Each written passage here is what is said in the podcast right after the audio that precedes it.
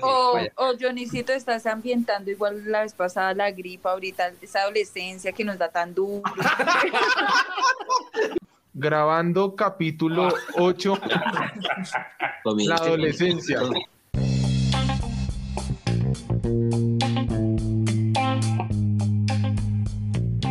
Hola, bienvenidos al podcast de los charladores. Soy David y semanalmente me reúno con cinco amigos para charlar abiertamente de diversos temas, para compartir nuestras experiencias, así mismo como cuando usted se reúne con sus parceros, así, sin peros y sin filtros.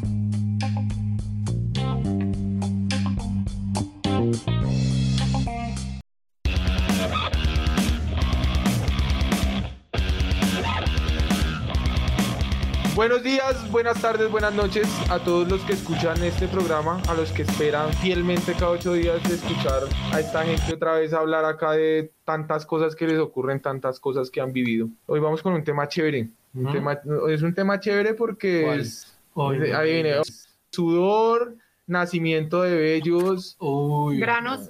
uy, granos, ¿qué, qué, qué otra cosa? Es el que hoy vamos a hablar pura paja. La salida del bozo. O sea, está- estamos hablando de mis 30 años.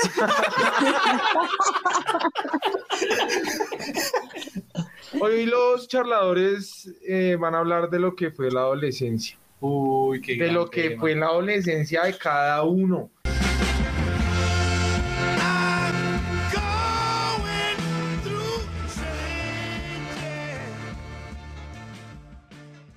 La adolescencia más o menos va, póngale ustedes, de los 11, 12, pues se distribuye en varias etapas, ¿no? Sí. Pero póngale que como tal la adolescencia va a acabar, bueno, según la UNICEF puede ir hasta los 21, pero pongámosle que hasta los 18, según, según acá nosotros. Yo pienso que yo estoy charlando con varios adolescentes, entonces iría hasta los 31. David, ahorita se decía que la salida del bozo. Yo quería preguntarle a Lady. ¿A los cuántos años le sale? No, ¿a qué edad se lo va a quitar? No, mentira. ¿Tengo que responder? No, no, no, no. No, no, no, no, no. Pero, Hasta eh, que se vuelva barba. Déjelo. Uy, marica, mire que hablando de esta vaina me hicieron acordar que un ítem para saber que uno ya estaba grandecito en esas épocas, yo me miraba con mis compañeros a ver quién era el que tenía más bello. Ay. Ok, atención a todos, sáquenlos. Quiero esos pitos afuera ya mismo y los quiero en una fila y blandos. Ay, ¿en serio?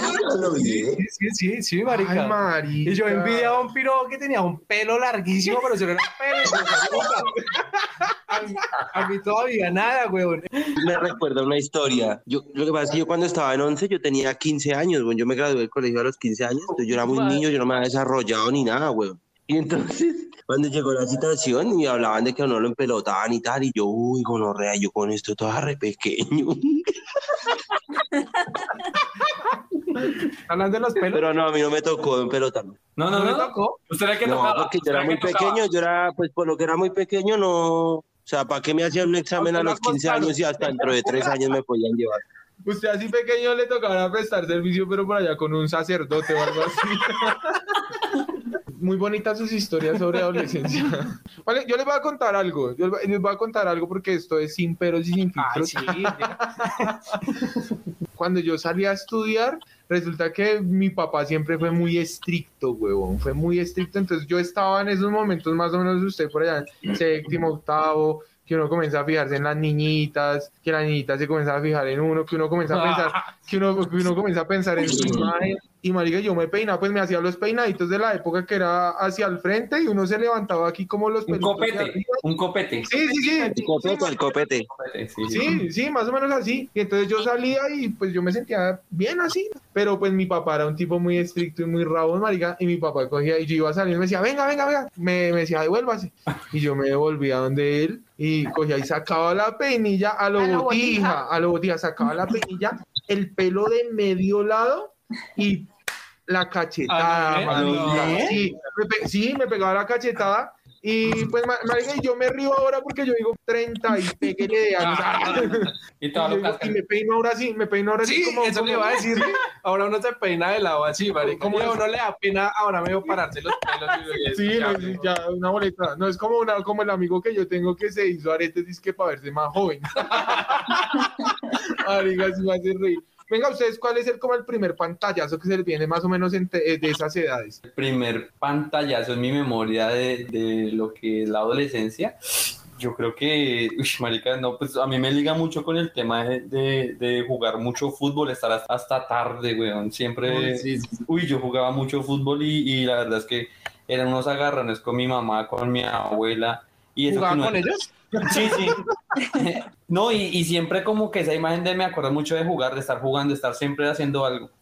Una de las experiencias que yo tengo es una boleta porque yo estaba como que teniendo mis primeros novios, yo tenía que como unos 14 años, 15 años, bueno, no recuerdo bien, y yo estaba en un parque y el muchacho me besó, y yo estaba contenta. Cuando volteo a mirar está mi papá.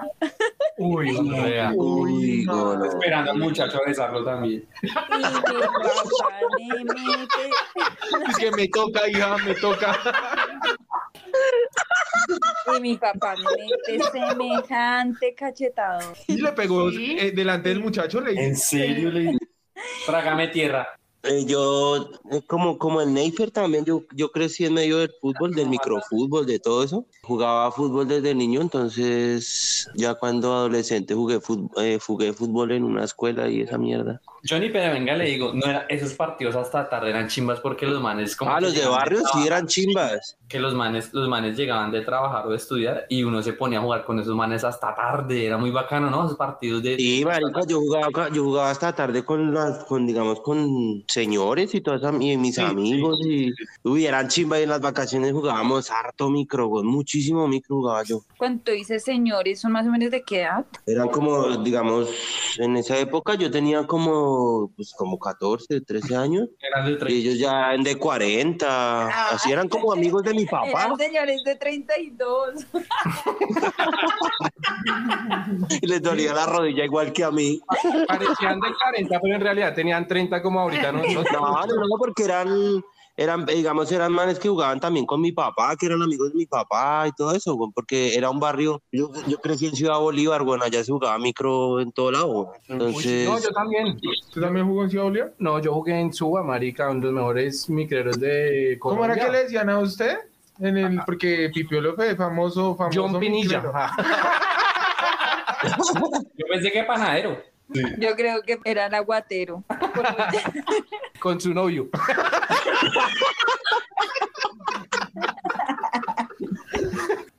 este capítulo es sobre el bullying, no una mierda. ¿Qué? ¿Cuál es? Sí, porque uno en la adolescencia sufre de bullying. Uy, sí. Uy, no, es que, es que los- en la época de nosotros, marica, uno no se la tenía que dejar montar. Porque No. en ese Uy, tiempo allá sí tocaba tranqui. esa, esa, esa palabra bullying, weón. Espera que Dianita nos va a contar su primer pantallazo. ¿Cómo fue, Dianita? Eh, Listo, gracias. Se la lleva haciendo como en tres Marica, esto, esto es... eh, Sin peros y sin no, filtros. Lo que uno era cuando joven, ¿no? Mamador de gallo, weón. Sí, sí, estamos muy adolescentes para este programa. Yo recuerdo siempre estar ocupada. Yo estudiaba en un colegio en la mañana, pero yo estaba metida en natación, estaba metida en voleibol, estaba metida en teatro, estaba en coro por solo por ir porque pues no canto. No la querían en la casa. No, y mira, yo era súper activa y resulta que mi papá, como precisamente nunca estaba en la casa, siempre estaba solamente como el domingo, pues, pues me veía, ¿no? Pues ya cuando llegaba en la noche ya comía y me acostaba a dormir. Y mi papá se puso bravo y que no, que es que yo nunca estaba, que yo no sé cuántas y Usted ya, pero cometió, usted, usted es que nunca güey. y cometió el gran error, ahí sí para todos los que son papás, cometió el gran error de que me prohibió, o sea, me sacó que escogiera solamente una cosa, lo que más me gustara. Hago como ahí, paréntesis, vengo de un hogar pues también como muy machista y mi papá, la mujer tenía que verla en la casa y tenía que verme en la casa porque yo, yo esta- estaba callejeando. Y entonces recuerdo que, bueno, sí, me quedé solo jugando voleibol, entonces entrenaba dos días a la semana, el resto, y empezó mi adolescencia muy sedentaria, Uy. tristemente. Y me empecé a engordar y pues he aquí lo resto. No, no, Dianita, pero no, no, no. Corre un poquito para allá, por favor. Mami, ¿Nunca te habían dicho que pareces una supermodelo? Una modelo gorda. Lo, lo, lo bacano de esa época de uno es que uno se entretenía con cualquier marica. O sea, no es como ahorita que un chino que necesita una tablet, un celular, sino que uno en esa eh, se entretenía con cualquier vuelta. Digamos, ustedes se acuerdan, por lo, ustedes jugaron Tazo. Uy, claro, pero eso fue en la niñez. No, no, no. Yo jugué. Yo eso como con los ocho años. Johnny, es que usted terminó 11 a los 15, weón. O sea, usted se come No, pero yo me acuerdo que jugué eso como en tercero, weón, como en tercero. Entonces, ¿usted qué hacía? ¿Jugó canicas o qué mierda hacía? El Johnny Sí, claro, jugué era- canica, jugué trompo, jugué billetes. ¿Jugó billetes? ¿Cómo era jugar billetes? ¿Te acuerdas que uno compraba unos billetes de que eran como de Pokémon? Y entonces uno jugaba a chocar dos piedras a lo lejos, tiraba uno una piedra y si uno le pegaba la piedra del otro, pues le ganaba el billete. Uy, o cartas de Yu-Gi-Oh! Marica, eso Ay. nunca, lo- yo nunca llegó a Suba. ¿Usted jugó cartas de Yu-Gi-Oh? Jamás, no me gustó esa Yo sí, ¿Me yo dice? sí. Sí, yo sí, yo sí. ¿A lo bien? Sí, claro, yo tuve el, el dragón de ojos azules y, a- y al, al dios egipcio de cinco piezas. ¿Los tazos o los yacos? ¿Qué- Los yacos Uy, no, los yacos sí eran como de los ocho años, Sí. más o menos. Sí, Sí, ¿no? los- ¿Pero ustedes tuvieron yelocos? Uy, los hielos. Uy, marica, yo creo que esa era de las cosas más chimbas que habían. Oiga, las chicas, tuve- las chicas, las chicas, por ejemplo, Lady Diana, para su adolescencia, ¿qué juegos hagan interesantes? Yo jugué mucho caucho. Eh, bueno, no sé acá cómo Pero, se dice. pero eso Sí, sí. claro, porque uno era así, un, pues yo americano. grandes. Pero no le estoy diciendo que la adolescencia va como desde los 11, hablando la larga por ahí hasta los 18, Di- 19. Dianita, Dianita y Lady, ¿sabes yo que jugaba con las chinas? Mucho me acuerdo. Lazo, a saltar lazo. Que cogían de dos Uy, puntos. Uy, y yo también jugaba ese caucho, yo jugaba ese caucho con mis primas. A lo bien, Sí. Johnny. ¿Sí, eso? ¿Vos, vos de qué canción te acordás? Yo era como... Chicle, chicle, americano, me abro, me cerro, tal. No, sí, yo también. Y ya, ya llegaba un punto que ya como más arriba de la cintura y súper brincona, súper saltadora, llegaba un punto que nunca podía y los ahí los embolataba y las embolataba y cambiaba de ejercicio, pero sí. Ya mucho- jugaba el de las manitas. Sí, sí. El de Mesu. Sí, Ese juego- esos juegos me gustaban, weón. Yo también jugaba eso, pero eso era de niño. ¿Ustedes jugaron Jermis? Uy, sí, claro. Yo creo, que, yo creo que es de los mejores juegos de El. El juego más chimba del mundo, weón. ¿Cierto? Tarrito, ta- escondidas americanas. Tarrito. Congelados. Bueno, pero espere porque es que acá nosotros dec- decimos y decimos muchas cosas y de pronto hay gente que no entiende ni chimba lo que estamos diciendo. Entonces, si me entiende, el Jermis, ¿y el Jermis cómo era, Lady? Yo no sé qué es ni el Jeremy ni el Yeloco. tampoco sé qué es el yeloco, yo también ahí me quedé callada. ¿No sabes cuáles son los yelocos? No, no, no. Los de Coca-Cola, unos que alumbraban por la noche Unos demonios que parecían de hielo. Sí. y que eran locos. Pues de ahí, de ahí viene el nombre. El Jermis era una chimba porque se tenían que juntar tapitas de cerveza, eh, de esas de lámina. Ah, entonces sí, ya sé cuál es. Ya me nombraron cerveza y ya me- ¿Cómo se llamaba en su pueblo? Usted era la que tomaba las polas para los Eso se llamaba, era fondo blanco, ¿no? Lady. Eso ya fue como a los 18. Sí, sí, sí, sí. Yo, bueno, yo, yo sí me acuerdo, weón, que, que yo, a mí siempre me gustó el fútbol y era un gran futbolista. Yo la verdad no conozco adulto que diga que fue malo en el fútbol. O sea, no conozco adulto. Todos iban a ser los mejores jugadores. Todos eran. James. No, venga, pero, pero póngale cuidado que yo creo que eh, mi destino estuvo ahí cuando dejé el fútbol, cuando conocí nu- otras cosas, weón. ¿Cómo que? Como la jartadera, weón. ¿Sí Como ¿qué edad comenzó a hartar usted? Como a los 14, 15 años, weón. O sea, pero usted alguna vez estuvo en escuela o algo Sí, así? yo estoy en la escuela y toda la vaina, en la escuela de fútbol. ¿En, en cuál? ¿En cuál? ¿Se acuerdan que había un equipo en la segunda división que se llamaba la Academia? Sí. Sí, claro. Jugaba en las inferiores de ese equipo. Yo entrenaba con Pacho Witt y ganaba en Suba. ¿Usted, usted no volvió a ir cuando, cuando salió disfrazado de conejo? Sí, ahí fue como que después de eso no quise volver, weón. Dianita, Ah, para pues- los que no entienden el chiste del conejo, ¿hay qué? ¿Qué, qué se puede hacer? Pero para todos nuestros charla escuchas, nuestros oyentes, los fieles oyentes y los que llegan nuevos pueden ir a escuchar el- eh, lo que pasó con el disfraz de conejo en el episodio de la infancia. Yo jugué hasta muy, muy, eh, hasta la adolescencia. Yo siempre fui, bueno, mi mejor amiga y era muy buena y las dos jugábamos siempre a rayuela. El avioncito, bueno, no sé, que Ah. 1, 2, 3, 4, 5, 6, 7, 8, 9, 10. Éramos expertas. bus- Y lo que ahorita cuando dijiste que, que uno se entretenía y, y con cualquier cosa y eso, buscábamos las mejores piedras, las mejores piedras para tirarle a los números. Éramos grandes escogedoras de piedras planitas. Uy, marica, Jugar ¿y- sapito. y qué? ¿Qué iba a decir algo? Sí, les estaba diciendo que estábamos en los, eh, estábamos tratando de explicarle a la gente también qué son esos juegos. Y el tarrito, el tarrito, Johnny, ¿se acuerda cómo era el tarrito? Patear un tarro y por él y se devolvía uno de- hacia atrás. Sí, de espaldas. Sí, de espaldas y, y- Sí. Y ahí cogía la correa y darle a los demás. No. y, y, y cuando el que encontraba la correa se pone a darle picos al que encontrara. el, el, el que pateaba, uno pateaba el tarro y había una persona que tenía que ir por él y se devolvía mientras los demás se escondían. Esa persona se volvía para atrás y los demás se escondían. Entonces el Ya. pinto tenía que estar En la jugada, Sí. para que no le fueran a salvar patria, o sea, que no le cogieran el tarrito, weón. No, que no se lo patearan otra no vez. se lo patearan. Tenía que buscar a la gente, pero también estar pendiente del tarro. Vivo por ahí, no le cogiera el tarro y... Me y faltaba algo gonorrea tramposo que se llevaba el tarro. Uy, ese, ese juego yo creo que era de los mejores que habían. ¿Lady no jugó el tarro? No, Para mí el mejor juego de la adolescencia, niñez, adolescencia, y que usted me hace correr todavía, el Tintín corre, corre. Recuerdo que yo tenía una güey. una, una vecina que era re brava, una señora que le decíamos Doña Anaconda. Yo tengo un vecino también que le un saludo para doña eran Anaconda de familiares. Pero, era re brava y esa señora, claro, o sea, tocarle, tocarle la puerta en la casa de ella era toda una osadía y de verdad era a correr y a esconderse porque la señora salía y ya de tanto como era tan brava y eso comenzábamos otra vez a tocar en la misma puerta, a tocar en la misma puerta y esa señora salía y nos Sí, sí, decía porque- cuánta cosa y que nos iba sí. a echar agua caliente. ¡Hijo de putas! ¡Respeten! ¡Respeten!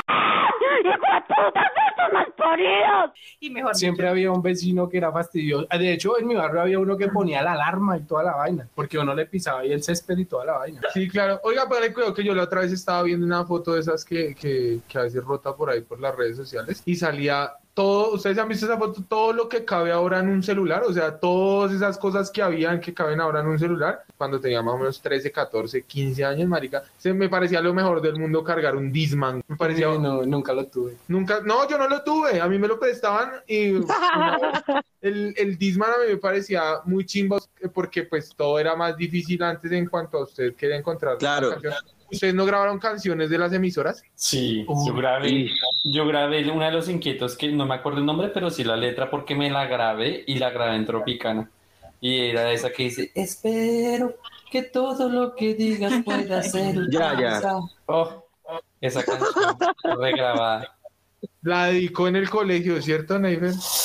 al profesor. de- Ah, no, no, sí, sí, sí. Al de danzas. Sí, sí. Sí, güey. Oiga, Lady, ¿usted, usted, ¿usted tuvo alguno de esos, por lo menos, o máquina de escribir, o Wallman, o alguna de esas vainas tuvo usted, Lady?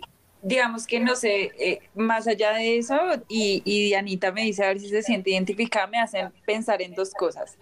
Uno, el Tamaguchi. Para las Uy, yo tuve, yo Tamaguchi, tuve Tamaguchi. amo, quiero nota. volver a hacer eso.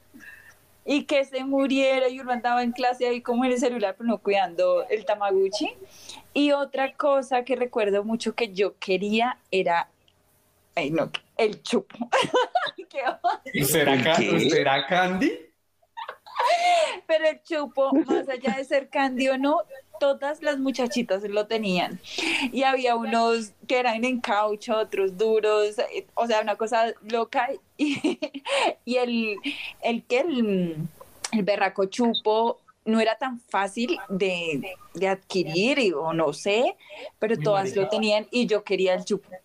Eso, eso es re- retro, marica. Yo no me acordaba de esa vaina, pero me acabo de Los. Candy, claro. Habían Los los, candy. famosos candy, huevos. Los candy. Esa subcultura, ¿no? Sí, sí, sí. jo- muy joven, ¿no? Como a los Muy 13 joven. años era. Sí, yo eh, a diario comparto con personas que están en esas edades, weón, pero mire que ya no son tan marcadas esas culturas como cuando estudiaba uno, ¿no? Eso sobre todo por lo menos lo vi mucho en, en cuando estudié en colegio público, marica, que son remarcados aquí los rockeros y aquí los raperos. Pero- No, esa vaina, por ¿no? ejemplo, nuestra Pero época, porque, digo, yo digo, pero porque de pronto David trabaja en un colegio donde el, el uso del uniforme y un peinado se exige y toda la cuestión. Pero en colegios donde son más, son más libres los niños, yo creo que se expresan esas culturas. Y además porque ahora las culturas se expresan mucho por el, por el celular también. Porque ahora sí hay muchos niños que se llaman otaku. Yo no sabía que eran los otakus. Del manga y esa weá. yo vengo de un colegio femenino, pero las mujeres también bien corridas. O sea, yo fui a la época de los cortes así, eso se llamaba... ¿Los no emos? sé, Los hemos, sí. Uy, ¿se acuerdan de los emos? Unos cortes horribles, todas lo tuvieron. Yo no, porque pues yo era crespa, entonces a mí me costaba un poco más, pero, pero De hecho, Dianita, Dianita me hizo acordar que decía que un dicho que más de malas que emo crespo. sí, sí, sí, claro. A mí siempre me ha gustado como mucho el tema del rock and roll, entonces como que me la pasaba así con los mechudos y me acordaron ustedes de que, de que sabe que espantábamos y, y co- y, digamos hacíamos correr mucho a los pelados que bailaban tectonic. Ay, eso iba a decir. Pero, pero Neifer, tengo una pregunta. Dímelo. Tú siendo un super rockero, ¿qué hacías grabando a los inquietos? Ojo porque los rockeros tenemos nuestro corazoncito y, y Ah. los inquietos también, ahí par- clasifican. Rockero que se respete lleva ese, va- ese, ese sentimentalismo adentro.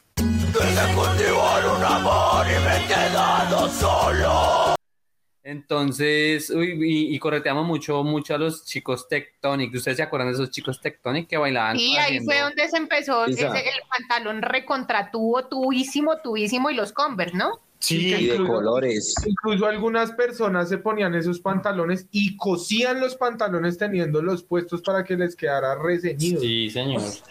Bueno, Yo por lo menos eh, nunca quise ser parte de una cultura o subcultura de esas. Pero inconscientemente, ¿o qué? No, Pero con algo se identificaba. sí, con el rock. Con los LGTBI. Sí, con el rockcito, siempre fui así rockerito, weón, así. No, y me gustaba mucho el ska también. Entonces, eh, siempre fui como de ese parchecito así, el ska, del rockcito en español. Inclusive en el colegio tuvimos una pseudo banda. Yo no pertenecía a las pseudo bandas ni nada de ese tipo de cosas. Nosotras éramos cinco amigas y éramos las rositas. Entonces nosotros creamos nuestro propio sexo. La rosita rockera. Acá, acá en Bogotá también pasó así que tenían los parches, tenían nombres y allá que cuando, se- cuando las favelas, así que yo Uy, no, no, sé. ¿Cómo se llamaba su parche entonces? No, no, yo no tenía, no, te- no, no sé. Las caponeras. los Hell Satans. ¿Y qué Lady, las rositas y qué? No, pues nosotros éramos de, eh, hicimos un clan de las rositas. Nosotros éramos las boletas del colegio porque nos poníamos eh, florecita en las medias, eh, en la sudadera. Entonces, de alguna manera, nosotras empezamos a marcar esas diferencias y, y sí fuimos de alguna manera pioneras para hacer boletas y como que de ahí empezaron esos subgrupos de los que habla eh, Dianita en el colegio. Pero digamos que algo que sí, sí entendí o a lo largo del camino he entendido es que eso era una manera de, de nosotras empezar a buscar nuestra identidad. Y eso hacía que cada una de nosotras se sintiera importante dentro del grupo y, y digamos que el temperamento y las cosas empezaron a ser mucho más marcadas en- dentro del grupo, a tenernos en cuenta. Y aún sigue esa amistad de las rositas y es chévere entender que a pesar de que hemos creído- crecido, ese, ese grupo nos hizo, digamos que grandes personas frente a todas las diferencias y todo lo que dice David, que una era más, o sea, hablemoslo, una era más grande, una era más tetona, otra era más culona y uno como que siempre... ¿Usted cuál era? ¿Puedes contarnos? Uy, marica, usted Yo era la sabe. chistosa. Yo, yo tenía. ¿Cómo es, cómo es el éramos- Facebook de la tetona? Yo tenía, bueno, éramos varias también amigas, pero digamos que también en esos, en esos eh, búsquedas de grupos y de ten- poner nombre y eso, de las chicas superpoderosas. ¿Sí? Entonces, como yo siempre tenía Re pelo rojo, originales. siempre, siempre, entonces era la, la bombón, burbuja, bello. Lady, podemos decir que usted tiene un grupo en WhatsApp que es- dice que se llaman Las Rositas. Sí. Ah, Uy, bacano, bacano, bacano, porque algo que perduró en el tiempo, bacano. Yo sí me acuerdo que yo, em, digamos, en esa, en esa búsqueda de identidad, en esas subculturas, pues que es lo que yo les digo, o sea, cualquier intento mío por, por hacer algo loco era grave en esa edad, porque, pues, huevón, eran muy psicorrígidos conmigo en esa huevonada. Entonces una vez intenté así como comprarme unos pantaloncitos como anchos, como de- así, así como anchitos como la onda rapera, pero pues eh, sinceramente nunca escuché como rap. Inspiró escuchando a Vicente Fernández con los de putas pantalones. Sí, quería será que yo soy el pegarme la 100% Pastor López, weón. que- Con, con esas patillas todas salvajes. Yo creo que hay una cosa, hay cosas que marcan nuestras vidas y el destino de cómo nos vamos a comportar. Yo creo que para mí es mm, que no me hubiera gustado el reggaetón a tan temprana edad, weón, porque cuando el reggaetón entró, digamos yo eh, en mi barrio pues tenía muchos amigos y, y hay algo que marcó mi vida en ese sentido, que a esa gente le comenzó a gustar mucho el reggaetón, weón, y a mí no me gustaba esa música. Por- Y en, el, y en el colegio sí me sentía más identificado porque habían parceros que les gustaba el rock, weón. Yo creo que eso me salvó mucho la vida que no hubiera gustado el reggaetón. Aunque, como dice David, a uno le gustaba su reggaetoncito ahí por dentro, ¿no, María? Yo no he dicho eso. Todos tenemos unos clásicos que nos gustan, nos sabemos y los coreamos. ¿Ustedes se acuerdan por lo menos de las, de, la- de las primeras canciones que sonaban de reggaetón en ese tiempo del colegio? Uy, yo me acuerdo de mis ojos lloran por ti. Una canción que se llamaba Punto y Coma, ¿no se Y acuerdan? no, sé- Uy, no sé si no pusiste sé si punto pusiste final. punto final.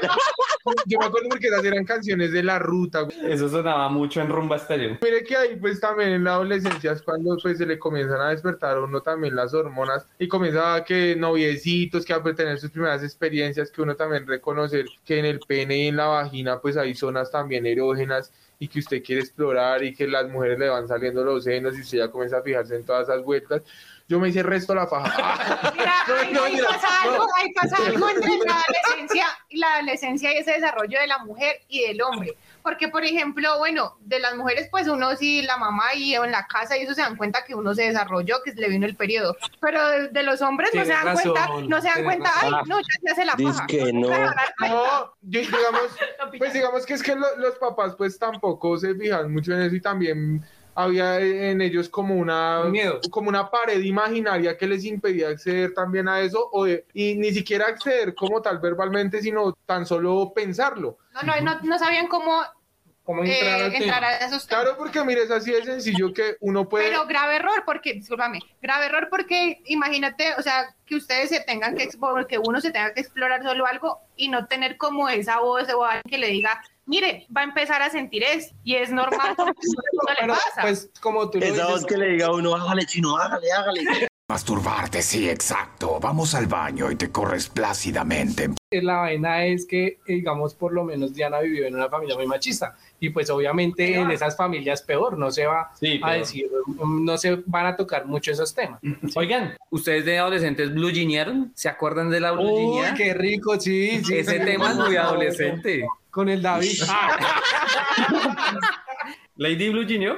No, no, ¿A lo bien? no, no, de verdad que mi adolescencia fue tan diferente a todas, Diana Blue Jeaneo. sí, sí. pero por qué Lady pero por qué porque es que yo tuve un problema en, en mi adolescencia que, no, que hoy día tampoco lo llamo con problema, y fue que yo me tiré en noveno grado. Y eso hizo que yo me sintiera, digamos, claro, mis compañeros en un, en un año mayor, entonces yo me sentía mal con más pequeños y eso hizo que yo entrara en un proceso bastante difícil donde prefería estar como en la casa, como encerrada, como en otros temas. Pero usted se blugineó, No, Pero, Usted pero- sola. pero, no, el frotismo que llaman. que no.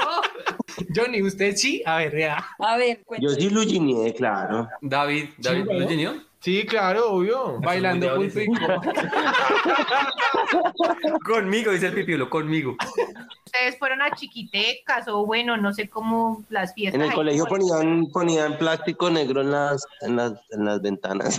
Haciendo Gin Day. El. Gin Day, sí, y ahí fue que, donde empezó la moda, de, ahí empezó como el perreo, bueno, que cuando estabas diciendo que estaba ingresando el reggaetón y que yo no sé qué, y el perreo como tal, que pegaba la pared, eso no había, fue la Claro. época que no había nadie en el centro, sino que todo el mundo contra la pared. No, claro, es que, es que ese, eh, oh, marica, es que para mí el reggaetón lo cambió todo. O sea, la manera en que entre la gente se conocía. Lo cambió tanto el reggaetón que uno puede decir que también en, ese, en esa adolescencia, en ese despertar del deseo sexual, uno utilizó los videos del reggaetón para pegarse sus pajazos. Uy, no, marica, yo la verdad necesito ver cucas.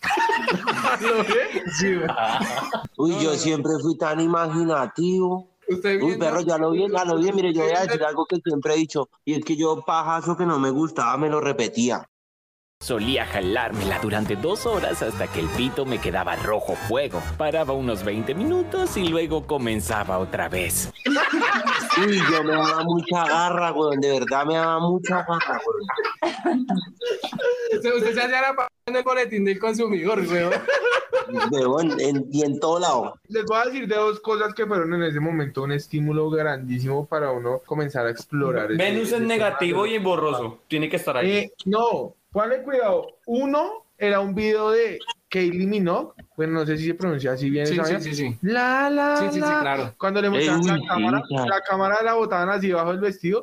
Y yo creo que. Alístese, Hanson. Sí, cómo no. Y yo creo que Rosemary Borges, Noria Rodríguez e Isabela Domingo haciendo de Diablas en Tentaciones también ayudaron. Uy, No, pero yo ya lo dije, yo ya lo dije en el capítulo de gustos culposos. Yo veía ese rebelde hijo de puta.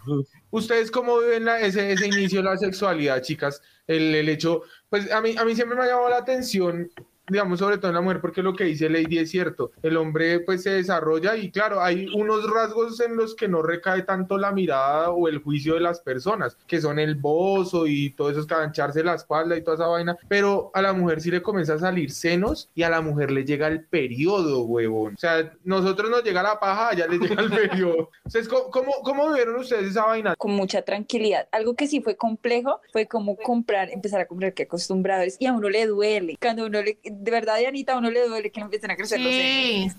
Y, y a veces los hombres son como patanes y en el colegio le pegan Preciso a uno, en educación física, que le peguen a uno duele mucho. Recuerdo mucho sobre todo es- esas etapas de, de adolescente. Pero yo, pero yo, yo tengo una pregunta. A nosotros los hombres, por naturaleza, lo que nos llama la atención de las mujeres son las curvas, ¿sí? Sí. Eh, en las mujeres, en la- o sea, cuando comienzan a desarrollarse y todo eso, comienzan también a sentir que se sienten miradas, o sea, comienzan a sentir como, uy, me están mirando o cosas así. Claro, porque tu cuerpo está cambiando. Entonces, uno, uno siente que todo el mundo Ah, ok. se está dando claro. cuenta y, y además que no sé si ya empiezo a usar el topcito o no, o, o- o qué hago. Qué O sea, difícil. ¿no? Uy, Y, y difícil. porque también desde las mamás, weón, se comienza a transmitir el mensaje de que ahí hay algo prohibido, ¿sí, Sí. me entiende? Entonces, pues Sí, usted y por también ejemplo, coloca cuando la- se empieza a notar como es ese afán también de esconder algo que es natural, o sea, y pues también evitando el morbo Sí, de claro. la calle porque te están viendo ahí el, el Ah,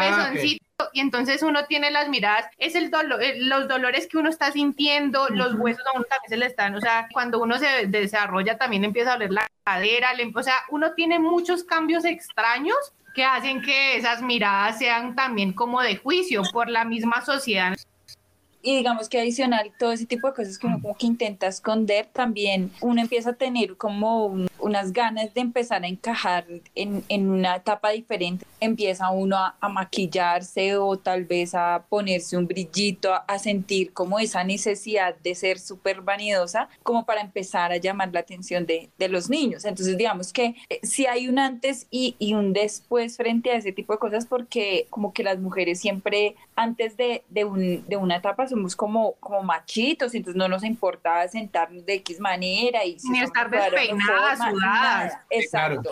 Recuerdo el día anterior me dio un dolor muy fuerte en el estómago. Yo me comencé a quejarme que me dolía el estómago, pues eran cólicos y mi mamá pues como pues yo tenía como 11 años, 12 años. Y mi mamá, pues, ¿será que, será que se va, le, le va a llegar o esto? Mi mamá muy pendiente, me dio como una agüita aromática, no sé qué. Bueno, me pasó al rato. Al otro día entré al baño y había manchado el, el, el- el interior del cuquito. Entonces yo llamé a mi mamá y le, le pregunté, y yo pues yo con toda la pena del mundo, pero yo le dije, pues no había manchado mucho. Entonces yo le, le pregunté y le mostré a mi mamá que sí eso era. Pues igual yo también, mi mamá siempre nos había hablado y con toda la, la fluidez del caso. Pues El- bacano. sí, Bacano, entonces, bacano entonces porque hay unas mamás que ni siquiera tocan esos temas con la hija porque es tan tabú todas esas mierdas que ni siquiera. Sí, no, y ya, entonces ella me dijo, y además que ella siempre, ella entraba al baño o algo y dejaba la puerta abierta, entonces cuando ella yo la había visto cambiarse la toalla, era algo muy natural, pero mi mamá, ay, ahí sí la queda para mi mamá, mi mamá muy chistosa, ella,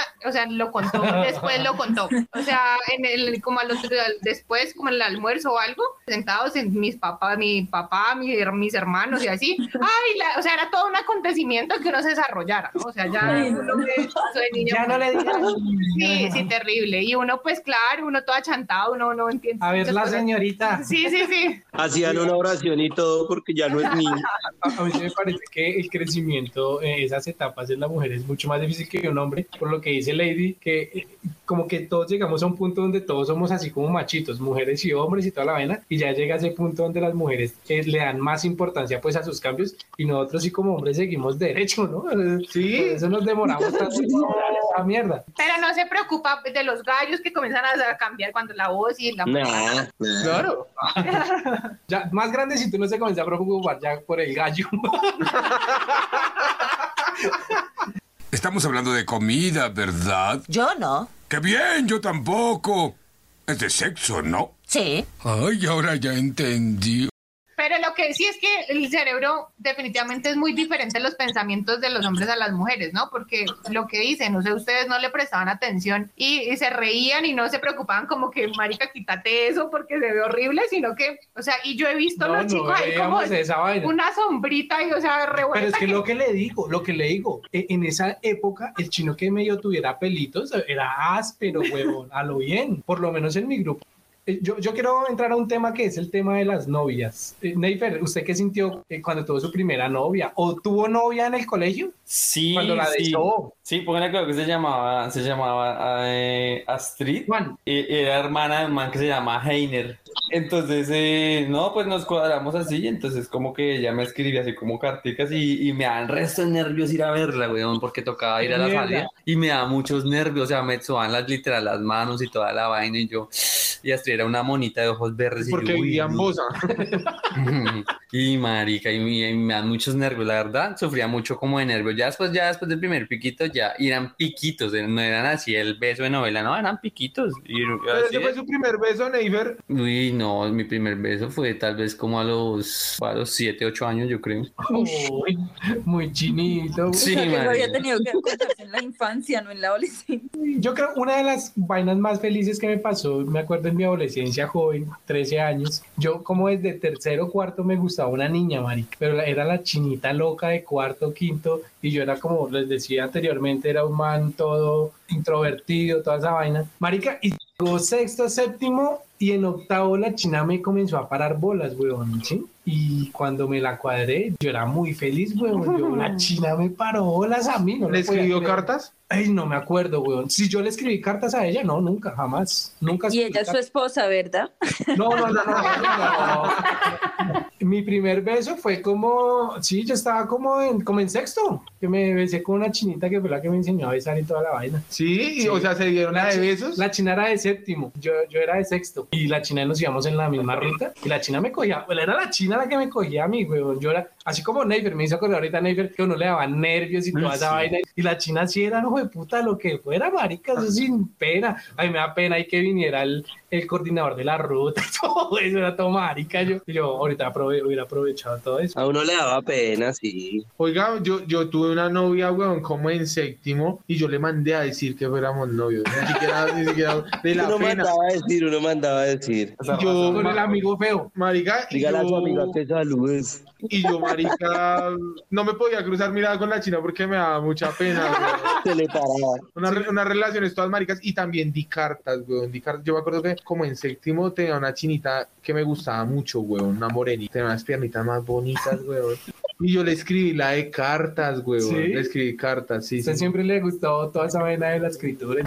Yo me acuerdo que uno, uno comienza a tener esas nuevas experiencias en, en esas relaciones amorosas, pues digámoslo así, es cuando uno le envían cartas porque uno se siente importante, que es importante para otra persona, ¿no? ¿Cómo le Después de venir, que no es ni siquiera importante para el papá.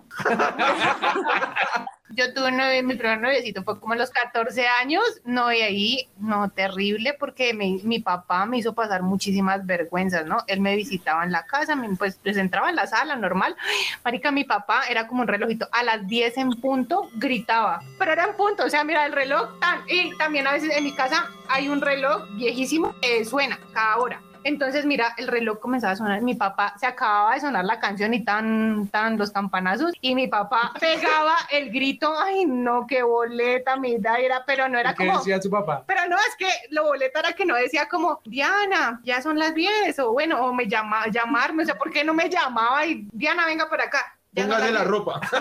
Ya son las 10 o algo así, sino que, no, marica, tenía que, Diana, eche pa' adentro. ¿A ti no te pasó? Digamos que también en el colegio esas niñas que tenían novio eran las más bonitas. O sea, uno, uno no sé si es que yo de adolescente era fea. Soñé que estaba en un bosque con muchas flores, con pájaros. Era un sueño muy lindo.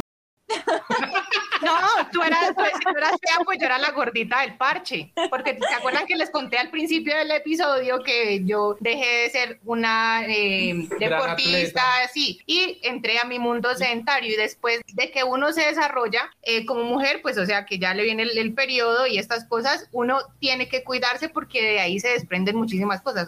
Entonces, Lady era la fea del parche, pues yo era la gordita y no no, no tuve la esta de que me fueran a recoger, como yo venía, yo estudiaba, yo estudiaba en un colegio femenino. Claro, las, las populares las iban a recoger los novios a la salida de los otros colegios y sí, sí me pasó. O sea, Lady. Lady no tuvo novios o qué? Mm, A mí me fue mal en ese, en ese tema porque no sé si era precisamente por, por lo que dice Dianita, yo de adolescente era bastante cachetona, yo era gordita y precisamente por esa rivalidad que nombraba ahorita David entre mujeres que nosotras nos damos tan duro en, en muchos aspectos, yo empecé a tener una crisis tenaz y yo no comía, entonces yo me adelgacé un montón, tanto que desde ahí no he podido subirme jamás de peso. Pero precisamente también yo decía, todas tienen novio, todas salen y yo no. Además que el uniforme me quedaba horrible. Entonces yo conseguí novio, fue fuera del colegio, pero en el colegio era terrible y yo me tapaba las piernas, o sea, era terrible. O sea,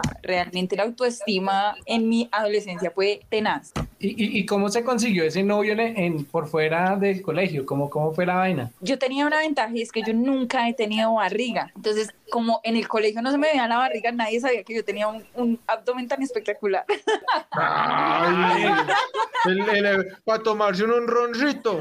Digamos que ya sin el uniforme ni nada, empezó la vanidad, yo empecé a arreglarme y ahí conseguí un novio que se llama Andrés. Y, y ahí ya él se fijó en mí, pero yo, lo, o sea, yo, Andrés tenía prohibido ir al colegio y verme en uniforme. O sea, yo lo primero que llegaba era quitarme ese uniforme. Oiga, Johnny, yo me imagino que usted fue todo un romántico, ¿no? Uy, David, se imagina mal. Pues sí tuve unas noviecitas por ahí que uno se encontraba en la caseta y baja su pico y tal. Pero ¿De así como tal la novia, uy, esa es la novia. Porque tuve 18 por ahí de cuarto, quinto, de, Dime. que, ¿Qué? Si las, que si las niñas eran de primaria, porque si tú te graduaste. O sea, era todo un sueño porque las chinitas tenían el de 11. Bueno, él tenía 15 años, pero era el de 11. Ah, pero tampoco. Yo me gradué de 15 años, pero no, normalmente la gente salía de 16, tampoco. Como en sexto tuve una novia, me acuerdo, y nos dábamos besos en la caseta y terminaba uno más mojado con un beso. Yo me quiero masturbar. ¿Qué carajo haces? Te regalo una erección, viejo. Yo también tuve una Una novia. de maíz. Yo también tuve una noviecita en octavo y pues esa fue la vieja con la que yo me pegué las primeras frotadas, bro. Digamos, con la que inicié mi, pues no mi vida sexual como tal, pero sí como eso, esa exploración del cuerpo femenino y es, y bacán. Sí, chimba. la adolescencia es una época bacana, ¿no? Porque la adolescencia es el, pues la transición entre la época bonita de la infancia y lo que es la adultez ya. Y ahí pues uno, digamos, uno de la adolescencia todavía estando hasta uno rescata todavía muchos Sí. gustos y muchas cosas. Digamos que su raíz, sus bases las hizo ahí, ¿no? Sí, yo creo que la adolescencia es la mejor etapa de la vida, weón, porque... Uy, eso es muy subjetivo, creo yo. Bueno, sí, subjetivo sí también. Pues, bueno, digamos que hablo por mí, porque marcó mucho mi vida, weón, y es esa parte donde uno aprovecha ese tiempo ya de uno poder razonar y poder solo divertirse. Entonces, ese es, yo creo que esa es la clave de la, de la adolescencia. Bueno, de divertirse, de aprender, de explorar, porque todo es nuevo, ¿no? Todo lo que uno está viviendo, eh, lo que lo va definiendo a uno. Muchas personas no tendrán buenos recuerdos. A mí hay cosas también que me marcaron, como que también sufrí como de, de depresión, pero creo que de todo hay que rescatarle cosas chéveres. Oiga, muchachos, No, yo creo ¿qué, qué, Johnny? No, que la, que la adolescencia, si bien mi adolescencia no fue tan, digamos, tan espampanante como la de otras personas, jugué muchas cosas que, que juega un, un adolescente, conocí, me exploré, como, o sea, como, como se dice normalmente, eh, me, me hice mucho la Sin paja. mente.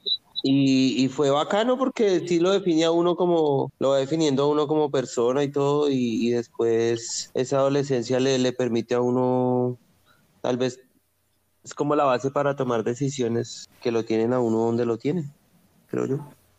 Bueno, no, que a los, al- digamos que a los charladores que, que se sienten identificados con este tema, eh, sobre todo decirles que en la adolescencia todo duele, en la adolescencia todo afecta, entonces como que también se relajen un poco, es una etapa completamente normal y que la disfruten. Yo pienso que la adolescencia es una etapa donde si se sabe disfrutar es una etapa muy, muy, muy bonita y Muy que chimba, sí. no vuelve. O sea, Pero no rependejo vuelve. Pero uno es, re, uno es re pendejo en la adolescencia, es una manada de pendejadas.